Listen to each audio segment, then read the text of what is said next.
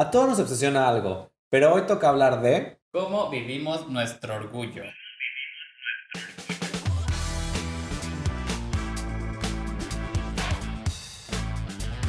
Hola y bienvenidos a la segunda temporada de Obsesionados. Yo soy Rico con K y estoy muy contento de por fin estar aquí de vuelta después de exactamente un año.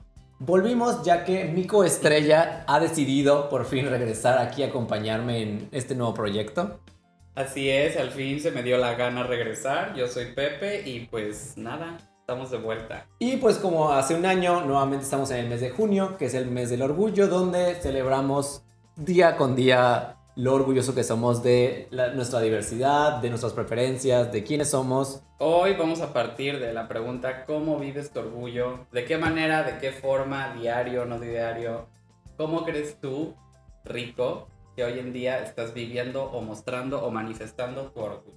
Pues principalmente por este programa, claramente aquí nos abrimos a nuestros secretos más oscuros, perturbantes. Es un tema, es un tema complicado, es un, es un concepto difícil porque si te pones a pensar es como, ¿cómo lo estoy haciendo? Pero creo que se manifiesta de en pequeños detalles, desde que tú eliges vestirte de una forma sin importarte qué, si decides expresarte de alguna forma, si eres muy amanerado, que te gustan específicamente cosas.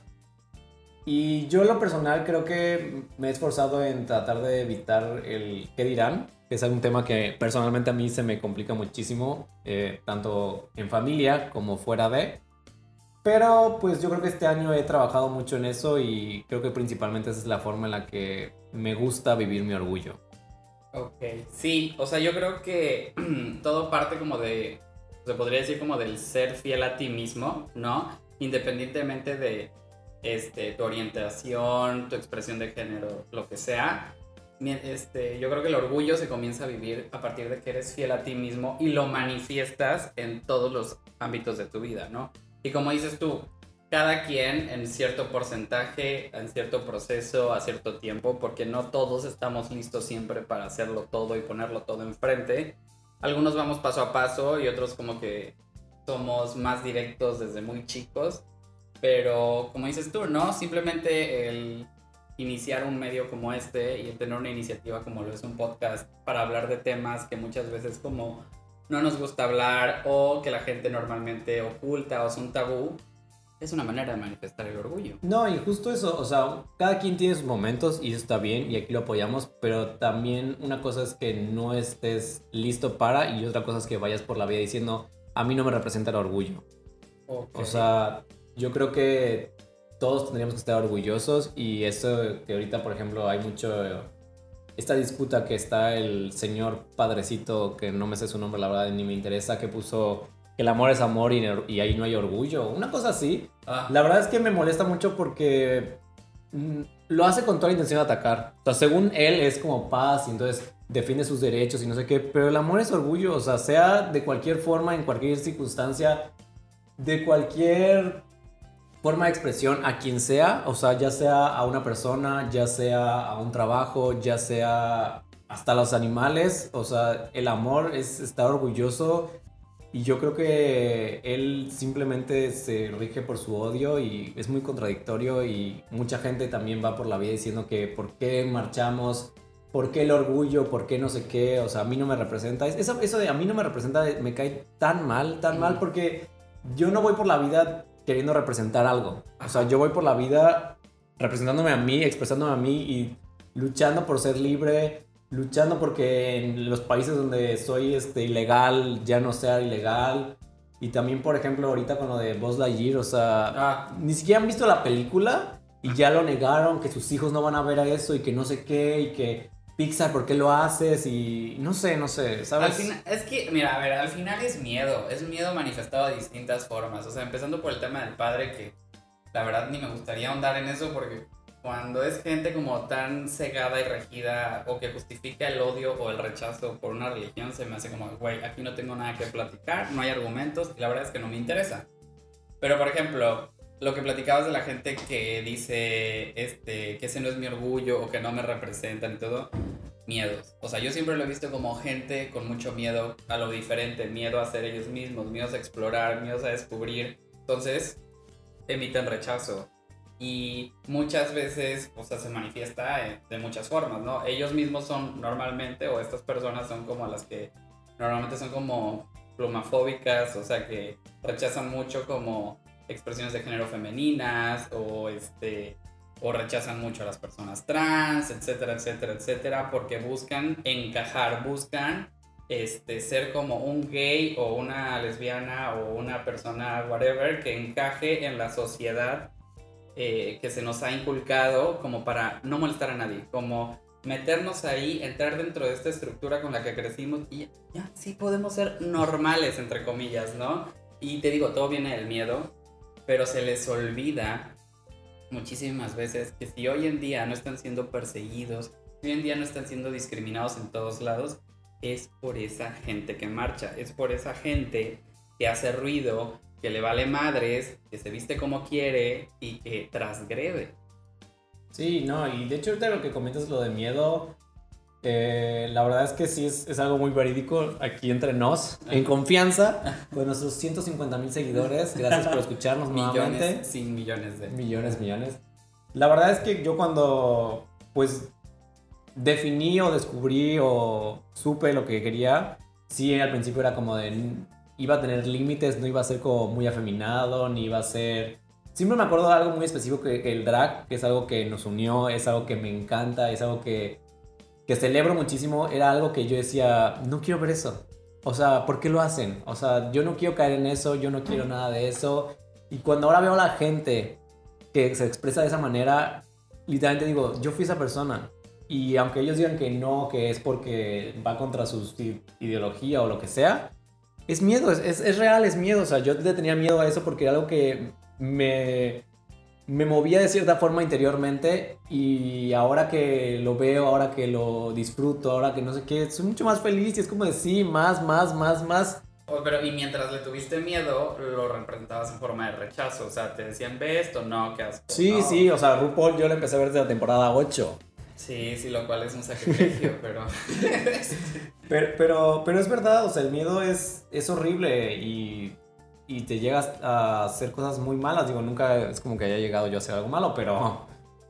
No, a ver, pero es un miedo que viene, o sea, mira, ya si nos vamos al origen de todo este rechazo, está la misoginia. Pero antes, o sea, no vamos a hablar ahorita de la misoginia, sino de en el contexto como comunidad LGBT y más. Em, eh, tienen como, desgraciadamente, la gente o la, vamos a decir, la sociedad de, este, de la heteronorma con la que crecimos y así, como que nos categorizan, ¿no? Entonces está como que el gay heteronormado que se adapta, se calla y así.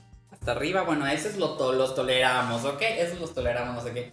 Pero hasta abajo tienen a nuestra comunidad trans, nos tienen, tienen obviamente al drag, tienen obviamente, o sea, otras expresiones de género que para ellos como no van, ¿no? Entonces, nosotros desde chicos venimos escuchando eso, ¿no? Es como de, qué horrible que seas gay, pero qué peor que seas trans, ¿no? O sea, y digo, yo no sé tú, pero cuando yo salí del closet y todo, lo que más me tocó escuchar fue así de mientras no te vistas de mujer. Sí, sí, era la frase del día a día y yo creo que por eso mismo como que yo me bloqueaba y como que negaba esa parte, digo, todo el que me conozca en persona y el que no, tal vez por mi voz, eh, pues no soy el más masculino, no me interesa ya hacerlo, pero en su momento sí era como tengo que ser masculino para que no me rechacen, para que los míos no me, no me no me ganen, para que, yo qué sé, o sea, las cosas que me decían de que mi papá me iba a, sacar de la casa o no sabemos cómo va a reaccionar tu papá o cosas así, digo yo, me esforcé tanto hasta el punto donde ya no podía más. O sea, me desgasté emocionalmente de una forma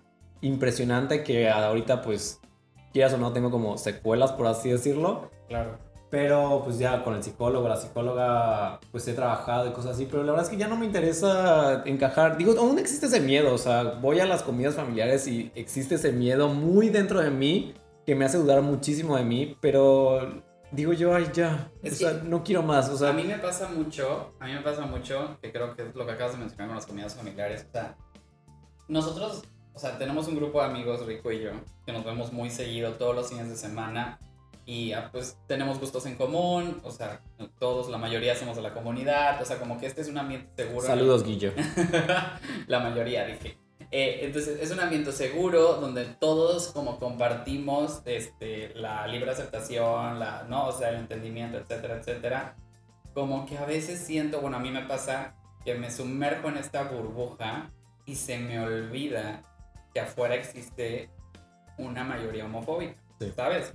Y me pasa cuando me toca este, eh, compartir espacio con ciertos familiares o me toca compartir y escuchar ciertos comentarios que hasta me quedo así de no mames, o sea, me olvido que existe este pensamiento. O sea, vengo de estar con, con mis amigos siendo tan libres, tan yo, tan cómodo, tan bien y de repente es como un flashback a mi prepa, a mi secundaria en la que tenía yo que efectivamente como pretender o, o yo le digo mentir por, por omisión. Porque, por ejemplo, no sé en mi caso, o sea, tú sí mencionas como que que tú sí fingías mucho la masculinidad y buscabas. Lo intentaba, ¿eh? Con éxito no lo sé, pero en mi mente yo era el más masculino, el más macho alfa, a pesar de que era delgado como un popote y medía, pues tenía amigos mucho más altos que yo, pero sí. Yo, o sea, yo en lo personal como que yo nunca, yo nunca tuve ni la apariencia, ni la complexión, ni la personalidad como para Ni el peinado, ni la estatura, ni... O sea, yo de toda la vida, yo nunca tuve... Diseñador gráfico, o sea... Espérate, antes, antes de, antes de que yo fuera el niño artístico,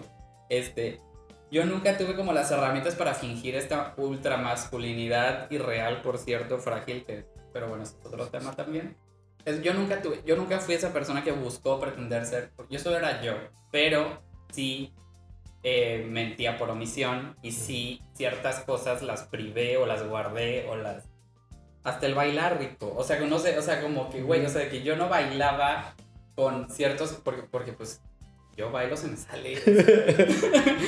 y yo sabía. yo tengo dos pies izquierdos, pero sí, me pasaba igual. Yo sí tengo muy marcado, muy marcado. Un cumpleaños de una compañera de secundaria, no me acuerdo. Y que. Hola tus compañeros de secundaria. Hasta me acuerdo de la canción. Pusieron Loco la adolescente. Rico no sabe cuál es. Pero. o sea, es verdad, no sé cuál es. Este, y que estaba yo bailando. Yo era la dueña de la pista. Y volteo a ver. Y todos mis compañeros se me quedaron viendo como. ¿Qué está haciendo? Pero, o sea, de que tú eres gay. y yo así de. Entonces, desde ahí aprendí y cositas así como a ir como reservando ciertas partes de mi personalidad de mí para, pues, encajar, sobrevivir y no levantar la voz y que no dijeran de que es que él es esto, es lo otro, ¿no? Entonces, y bueno, hizo mal que yo creo que ambos compartimos que estudiamos en colegios católicos y pues pues yo estudié de todo, pero sí. Ah, bueno, sí, si tú navegaste en varios, pero te tocaron varios católicos. Aquí en nuestro pequeño pueblo hay cinco colegios y yo crucé cuatro de ellos. Y uno no podía porque era solo de mujeres. Pero si no, también lo hubiera hecho seguramente. Sí fueron situaciones complicadas, sí fueron muchas cosas que dices tú, me negué a hacerlo. Y como les digo, o sea, tal vez yo no expresaba mi masculinidad como el caminar, pero sí como siempre está esta, o en su momento, no sé ahorita la verdad, este de los hombres no se arreglan.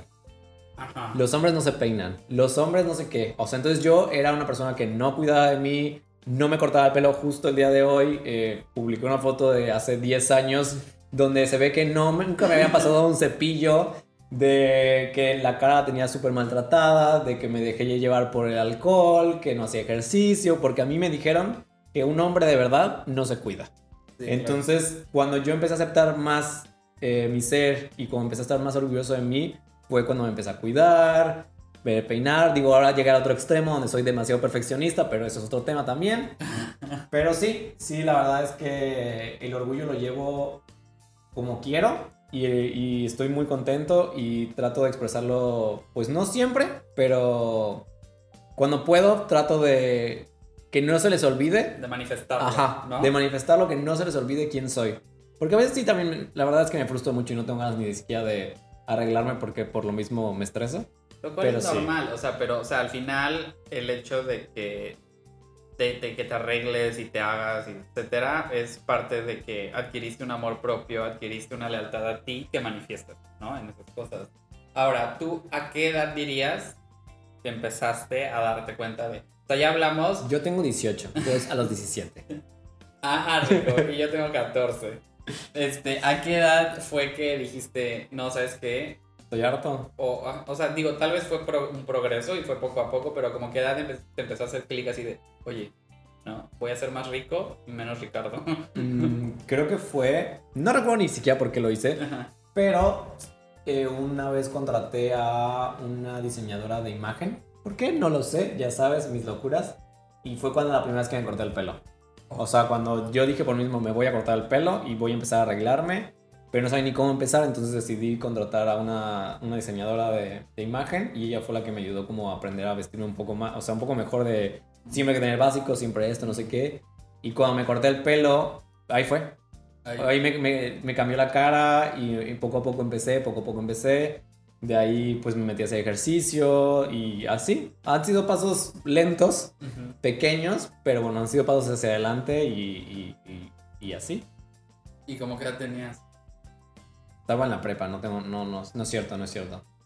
Yo, no sé, creo que iba como en tercero semestre de universidad. De la uni. Yo igual, fíjate, yo, yo igual en la uni fui como cuando, cuan- Y casualmente también tuvo... Fue de la mano de mi aspecto. O sea, porque al final...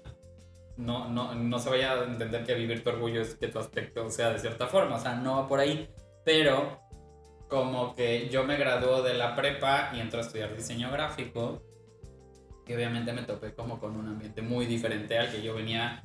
O sea, yo venía de una prepa católica y me topé con, ¿no? Universidad. Católica, pero diseño gráfico. O sea, era una universidad católica, pero la verdad es que católica nada más para vender. O sea, con todo Para que la respeto- gente entrara. Con todo respeto a mi alma mater, pero, o sea, no se vivía un ambiente católico en absoluto. No. No. Entonces me topo ya con pues seres creativos, muchas formas de expresarse de varios lados, este y ahí fue cuando empecé a sentir la confianza de manifestar como estas cosas que te cuento que empecé a reprimir desde chico. Poquito a poco. O sea, yo creo que como que de que arranqué la, la carrera que me gradué, como que vino esta parte poco a poco. Pero luego me topé con el ambiente laboral. Hola. O sea, que fue como un poquito regresar a la prepa en el sentido de la represión, porque pues también me daba miedo como llegar a un trabajo y es como... Hola. Hola. ¿Dónde están las drag queens? Ajá, exacto. Aquí se viste uno. ¿A los gays nos dan eh, bonos o podemos faltar por enfermedad? ¿Podemos faltar todo junio? ¿Cómo está la cosa? No, o sea, como que sí fue como un otra vez empezar este proceso de readaptación, ya versión adulta, ¿no? Como de, ok, ya me siento como, ya, ya entendí quién soy, ya cada vez más gente sabe, ya no, aquí. Pero. Pero ahora necesito un trabajo y mi ignorante percepción en ese momento era como de que tienes que verte de cierta forma para que te tomen en serio y te contraten. Porque, Sí, sí. pues, ¿quién va a Pero contratar? eso te lo dicen los papás.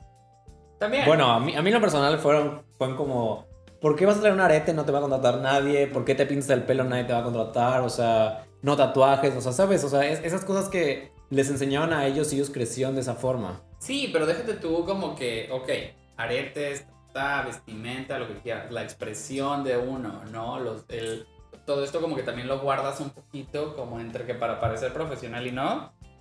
O sea, es como un paquete. Ya de ahí... Sí, entre más gris te veas, más, pues sí, como gris, Ajá. neutral te veas, es como más serio. Porque nunca sabes a quién te estás como, como te dije hace rato de la burbuja, pues similar. O sea, nunca sabes cuando vas a entrevistarte como de que con quién te vas a topar o con qué ideología si no sabes si te van a juzgar o no. Y eso, desgraciadamente, hoy en día, para muchos de nosotros, este, puede representar el hecho de que, independientemente de tu talento y tu preparación, te den un trabajo, Sí, ¿no? O sí, sea, sí. sigue presente. Y ahorita lo que decías quiero retomar un poco porque sí, al parecer he sonado muy de el aspecto, el aspecto, el aspecto, el aspecto, Ajá. pero es la forma en la que yo he trabajado mi proceso, pero Ajá. no significa que el orgullo sea eso, como lo, lo que decías, o sea, el orgullo viene desde, puede ser tu trabajo, o sea, puede ser de la forma creativa que quieras expresarte, de la forma en la que quieras representarte, de la forma en la que quieras vivir tu vida. O sea, yo decidí vivir mi vida así porque es lo que me gusta. Siempre me ha gustado mucho eh, vestirme a veces con ropa que sale como de los jeans y la playera blanca o la camisa blanca, pero no por eso es eso el orgullo.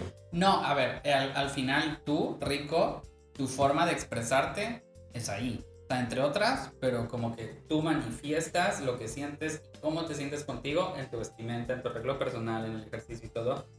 porque ya te sientes más leal o más fiel a ti mismo, ¿no? Aparte de otras cosas, ¿no? Pero yo creo que al menos a ti como que eso es lo que marca tu pauta en la que tú puedes decir, mira, si me ves así como en esta foto, yo ahí no sentía mi orgullo. Si me ves así, como no, porque simplemente de que yo te conocí a hoy también ha sido evolucionando esa parte. O sea, yo ya te conocí como abiertamente gay, pero todavía como Por Twitter.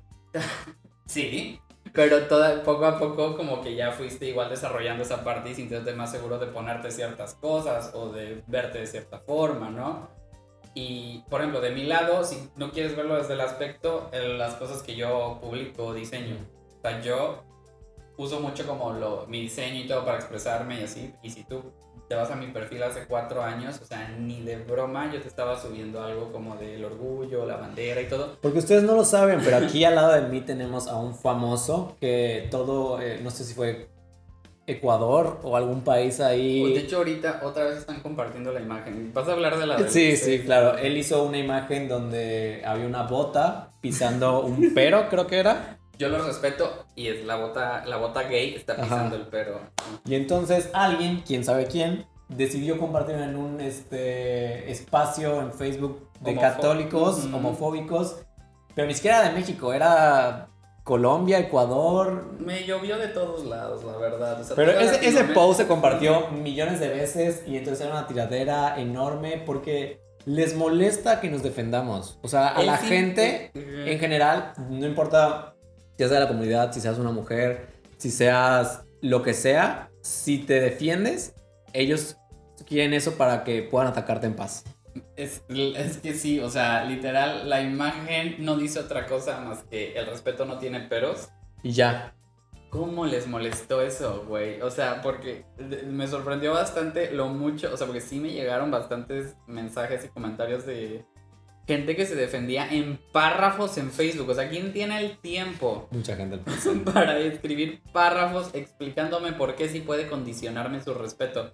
No jodas. o sea, pues no me interesa y ya, o, sea, Y me sorprendió mucho como, o sea, que si se quieren volver virales, provoquen a esa gente. No, no es cierto, pero este... Pero... Ya saben cómo hacerlo. sí se sintieron como muy, este, atacados cuando en realidad lo único que les estábamos pidiendo es, güey, respétame porque soy igual a ti, güey. Punto. ¿Ya? ¿No? Y ese tipo de, diseños o de manifestaciones artísticas de mi parte es como vivo mi orgullo en parte. Porque yo antes ocultaba mucho, no usaba, vamos a decir, mis talentos para eso porque pendejadas, o sea, me daba miedo de que, pues, porque yo ahí tenía mi familia, ¿no? Y no mames, van a decir que... o no me van a contratar por eso. O tengo también ahí como clientes, tengo ahí también como mis jefes o compañeros de trabajo y pues era, el yo publicar eso para mí era como, no mames, ya les estoy diciendo, hey, I'm gay, entonces poco a poco fui como quitándome inseguridades y corazas y miedos y, y, y ya hoy en día pues digo, la verdad es que no tengo muchísimo tiempo para eso pero siempre que quieres. Siempre que puedo busco manifestar mi orgullo a través de mi arte, la verdad. Sí, por ejemplo, no sé si ya tocamos el tema de Buzz Lightyear. Se ha estrenado. Lo mencionaste, pero no ahondamos en el tema. Pues bueno, tiene una escena donde dos mujeres se besan, tienen una familia. Y la gente nada más porque hay un alguien tomó en una preestreno una foto de la escena, la subió, ya la estaban cancelando, que por qué Pixar hace eso, que mis hijos no van a ver eso. Se los juro, yo ya tuve la oportunidad de ver la película. La escena no dura ni un segundo. O sea, ni un segundo, ni siquiera es relevante. O sea, yo pensé que iba a ser relevante la historia. Yo estaba muy emocionado porque publicaran cosas así, porque se contaran estas historias. La historia es bonita, o sea, es agradable. No sé si ustedes vieron Op, esta escena donde nos platican de la vida de la esposa del, del señor de Op, que no, sé no me acuerdo cómo se llama. Es algo parecido, mucho más corto y mucho más rápido. Entonces la gente se atacó de la forma absurda sin haber visto la película. Te apuesto que si van sus hijos, ni siquiera van a notar eso. A ver, Rico, o sea, es que te lo juro, se me hace el fenómeno más estúpido del universo. Con todo respeto. Pero, a ver, tú, tú, tú, saliste gay, ¿no? ¿Qué? Rico, ya dinos. O sea, no, no, no. Aquí puro, puro FIFA. No sé cómo fingir ni siquiera. Qué asco. No, no es cierto, no, no.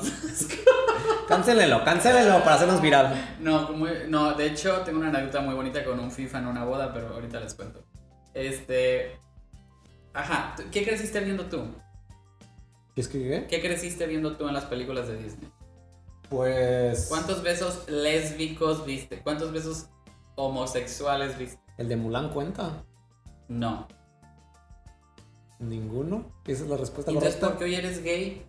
Sí, Ah, claramente las películas te hacen gay, Rico. Claramente fue Blancanieves. o sea, Esa mujer no es mujer, yo estoy casi seguro.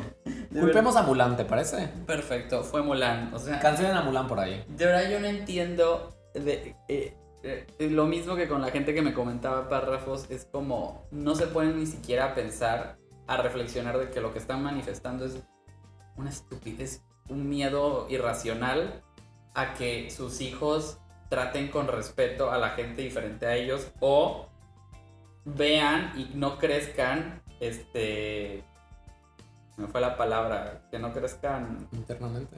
Ajá, o sea, que no crezcan con miedo a ser ellos mismos, ¿no? Este, y no se los quieren permitir, permitir porque los van a confundir, porque si ven, no, no los va a confundir nada porque ellos no saben nada. O sea, es, Literal. o sea, es mejor que crezcan sabiendo que las posibilidades son eternas y que todos somos iguales y que todos salimos en las películas de Disney. Ah, no va a pasar nada, pero se me hace tan irracional el... Y más de las mujeres, ¿sabes? O sea, digo, no voy a decir nombres ahora así porque probablemente me regañen en mi casa, pero hay en eh, mi familia en general que Ajá. siempre hace comentarios como muy, pues, machistas siendo una mujer y es como de, no, es que no deberían hacer esto o por qué marchan. Literalmente, el por qué marchan.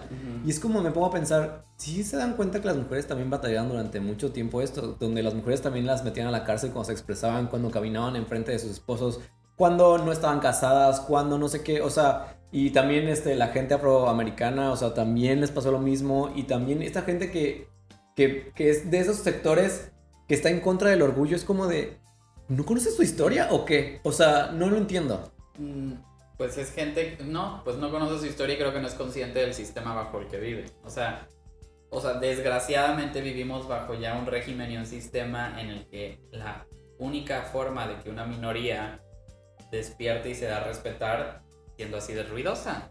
Pero es que sí, o sea, literal, No. pero, pero me sorprende mucho. Dices tú, bueno, el hombre blanco heteronormado lo entiendes porque nunca ha tenido ningún problema, siempre ha sido. Privilegiado. Ajá, entonces es como, de, bueno, ya. Entiendo que no quieras razonar y tu miedo y lo que sea, pero esta gente que sí ha luchado, que su pasado es de lucha y que ni siquiera ha terminado la lucha, o sea, no ha terminado la lucha y se defienden de que esto no me representa, es que por qué lo hacen, es que mis hijos, es que no sé qué, es como de.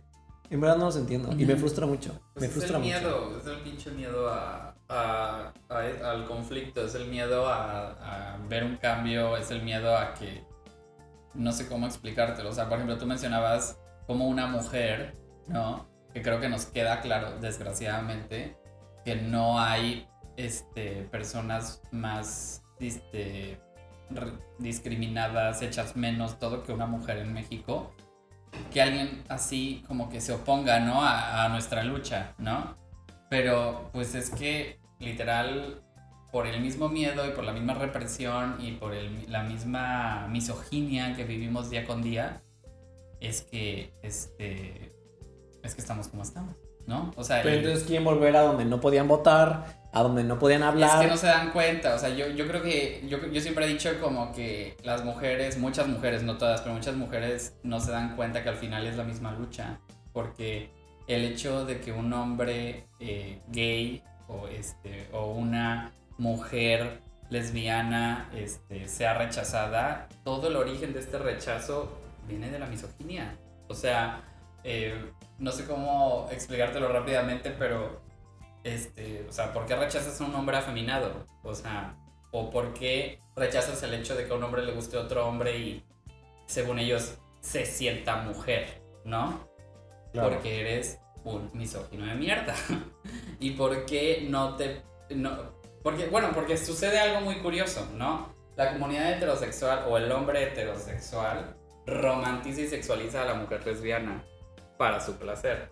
Ah, claro, pero no vaya a salir en una película porque, ay, mis hijos. Pero no se les ocurra querer tener derechos o gobernar un país porque no mames, ¿no? O sea, ¿Cómo? ¿Cómo, cómo que eso hijos, solo no. es para mí? Ajá, y mis mis fantasías, o sea, totalmente. Entonces, y al hombre este, homosexual, con pareja, afeminado, que quiere llevar una vida normal, no como, o sea, no, no se les ocurre o no les pasa por la cabeza que, porque ante sus ojos, un hombre no debería colocarse en esa posición. O sea, es como algo muy, que viene ya como muy instaurado, pero para mí el origen está, ahí. Entonces, Pues si nos vamos a que los, el porcentaje de misoginia es equivalente o, al porcentaje de homofobia, México está jodido.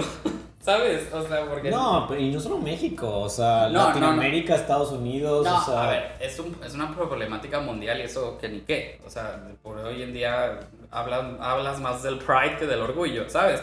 Pero, eh, pero México, o sea, tiene un chingo de tarea en esa materia. O sea, un chingo porque somos un país extremadamente misógino, por lo tanto extremadamente homofóbico. Los crímenes de odio, vaya, están al día y lo peor es que ni ya ni los comparten ni los cubren. Y a mi punto de ver van de la mano. y luego se preguntan que por qué la marcha, que por qué esto, que por qué aquello. ¿Por qué no hay día hétero? Pues porque no pierdes derechos tú, porque no te matan porque sales de la calle agarrado de la mano de la persona que quieres. O sea, está muy padre que tú tengas 50 amantes 16 familias diferentes y 300 hijos tirados, pero uy, no se vayan a meter con uno de ellos dando un beso. O sea... No, a ver, o sea, no hay nada como opinar desde el privilegio. O sea, es tanto su privilegio que hay unos que tienen podcast y hablan de por qué hacer una marcha eh, del orgullo gay ¿Por qué no tenemos una marcha del orgullo hetero? Organízala, te invito a que la organices, por favor. Y vas a ver cómo vas a quedar. O sea, un poquito de introspección. Mira, no voy a meterme con inteligencia, porque a mí no me gusta como medir a la gente entre inteligente y pendeja. Pero neta, o sea, analiza un poco la situación, analiza un poquito, güey. ¿Tú crees que por gusto andamos ahí marchando? Que por gusto eh, nos pasan las cosas que nos pasan. No, güey, o sea, como a mí me... obviamente nosotros elegimos sufrir, o sea... A eso iba yo, o sea, como me encanta la gente que cree que, o no sé, tal vez a ellos les pasó y no nos han contado de que llega un momento de tu vida en el que te llega una carta y tienes que escoger, o sea, como arco iris o no arco iris. A mí no me llegó mi carta de Howard, seguro se perdió junto a la otra. Yo, o sea, neta, porque, y seguro somos tan idiotas que dijimos, no, güey, la difícil, donde me discriminan, donde tengo que guardarme toda mi adolescencia y no vivirla, donde, o sea, de verdad, gente, o sea, ¿qué les hace creer que, Esto, que esto se elige? O sea, esto se es y punto. Y, es lo que necesitamos que ustedes entiendan para que nos dejen de matar. Sí, ya solo déjenos en paz y ya. O sea, cada quien que viva su vida y ya, no. Mira, ¿Sabes qué? Mejor no lleves a tu hijo al cine nunca más. A ver nada, nada en general, nada. Ahora, ya todo esto, o sea, son tan bobos que no se dan cuenta que toda su homofobia y el ruido que le están haciendo solo le da rating a esta película. Porque no se haga, señora. Usted, la que más tuitea en contra de Buzz Lightyear, es la primera que lo va a ver escondidas en su baño. Entonces. Para ver cómo es la escena, porque le da morbo. Porque le da morbo. Entonces, al, final, gracias. Disney Plus va a estar, vaya, en la cima. Pero es triste que 2022 y un beso de dos personajes animados en una película animada sobre un muñeco, bueno, en este caso no es un muñeco, pero un, eh, ¿cómo se llama? Eh, guardián espacial, donde tiene que salvar a una civilización. O Les sea, hace tanto ruido, tanto daño y crean que es un atentado en contra de sus heteronormas. O sea, de verdad, despierten tantito, ¿no? Genuinamente llegan al absurdo. Yo creo que nos quedamos con que se pongan un poco empáticos. Traten, traten, o sea, traten en ver un pasito a la vez de ponerse los zapatos de la otra persona y pensar, ¿en verdad creen que hacemos esto por elección? O sea, ¿en verdad? Yo creo que, a ver, o sea, como el respeto se lo o sea, el respeto no se gana, el respeto se da. Este, le debes respeto a todo mundo y para no tienes que condicionar tu respeto. Tú no vas a respetar a alguien si cumple con ciertas normas o cosas. Entonces, eh, limítense, si no les afecta, no les, o sea, si no, si no les están haciendo nada, no les afecta. Dejen que la gente exista así como ustedes han existido toda su vida y van a ser más felices. Y también nunca saben quién los está escuchando. Ustedes no saben si sus comentarios este, transodiantes los están diciendo enfrente de una persona que en un futuro va a descubrir que necesita transicionar. De verdad. Aparte va para atrás y para adelante, o sea, mm.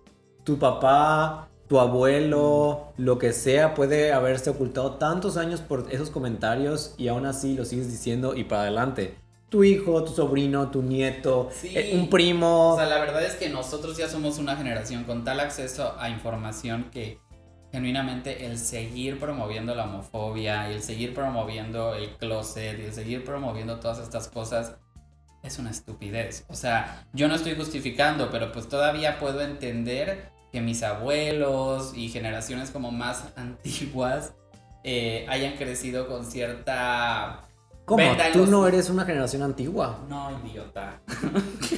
o sea, puedo entender como que estas generaciones hayan crecido como con mucha censura y una venda en los ojos y que hayan escuchado tantas cosas terribles sin contexto o con sin sustento alguno sobre la comunidad que los hayan hecho crecer con el miedo a toparse con. O sea, yo entiendo toda la ignorancia que, con la que ellos crecieron, que nunca nadie o nunca tuvieron los medios como para redescubrirla y darle la vuelta. Puedo entenderlo pero genuinamente nosotros yo creo que ya no, no estamos como para seguir perpetuando eso, ¿no? O sea, si somos una generación informada, somos una generación diversa, que la verdad es que mm. ha mejorado poco a poco, la verdad no podemos mentirlo, pero neta, pueden hacer mil cosas en su día, replicar conductas homófobas, que no sea una de ellas, te lo aconsejo. Y bueno, yo creo que vamos a parar por el día de hoy porque este podría ser un podcast de 18 horas seguidas. Y nada más recordarles que el orgullo existe, que el amor sí es orgullo y que vivan su orgullo como quieran vivirlo. Y las personas que no quieran vivirlo, solo quédense ahí. Al final, señora, usted está viviendo su orgullo y no se da cuenta. Pero bueno, eso es todo. Esto es Obsesionados. Yo soy Rico Conca. Yo soy Pepe. Y hasta la próxima.